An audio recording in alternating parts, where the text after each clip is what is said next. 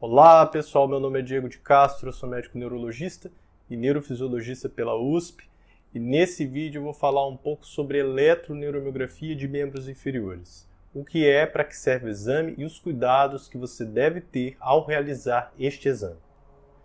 Pessoal, primeiro esse exame é um exame maravilhoso, excelente, para avaliar os sintomas que a gente tem na coluna lombar, nas coxas, pernas e pés. Esse é um exame neurofisiológico. O que quer dizer isso? Que eu vou estudar o funcionamento dos nervos e músculos da região dos membros inferiores. E o que é os membros inferiores? Os membros inferiores, a sigla MMII, correspondem às estruturas que estão situadas nas nosso, no nosso quadril, coxas, pernas e pés. E todos estes nervos provêm da nossa coluna lombar e da coluna sacral. Então, esse é um exame que nos dá a possibilidade de avaliar o funcionamento dos nervos nessa região. Por isso que ele é tão importante. Se o seu médico solicitou esse exame, é possível que você esteja com dor, formigamento, parestesias, que é um termo que é técnico que a gente utiliza, perda de força, queimação, isso em qualquer região que compreende das pernas, pés até a região da coluna lombar. Como que é realizado esse exame? Esse exame tem dois princípios. O primeiro, a gente vai utilizar um estímulo elétrico, um pequeno choque, que os nossos nervos vão captar e isso vai ler, ser lido por meio de um aparelho que vai conseguir calcular o grau de velocidade do nervo, quanto que o nervo está respondendo ao estímulo que a gente está oferecendo, quantas fibras nervosas estão sendo ativadas, e com isso eu consigo determinar o grau de lesão, se a lesão está presente ou não, e ainda determinar o tipo de lesão, se é uma lesão leve, moderada, se é uma lesão grave, se a lesão está em atividade, se ela evoluiu para melhora, se o paciente na verdade tem esses sintomas e o nervo está perfeitamente normal. Então ele é um exame definidor às vezes para avaliar se o tratamento é cirúrgico ou não, se a gente precisa utilizar algum tipo de remédio específico. Então não negligencie esse exame. Esse é um exame realmente muito importante para a conduta médica se ele foi solicitado.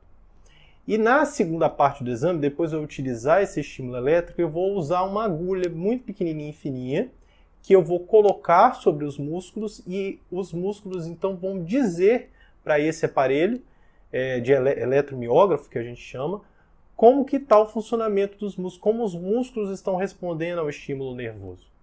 Então é um exame que vai avaliar os nervos e os músculos, primeiro oferecendo um estímulo elétrico e segundo captando as informações que o músculo tem para nos oferecer. O tempo de duração do exame geralmente é 30 minutos, podendo se estender um pouquinho mais se o exame for um pouco mais complexo, se o caso for um pouco mais difícil, tá? Para se preparar para o exame, você não deve, em nenhuma hipótese, utilizar cremes hidratantes. A pele tem que estar tá lavada, limpa e seca, porque o creme hidratante ele impede que os eletrodos que são utilizados para captar o estímulo elétrico ele impede que esses eletrodos colhem e isso compromete a qualidade do exame ou ao menos ele dificulta, faz o exame ficar mais demorado.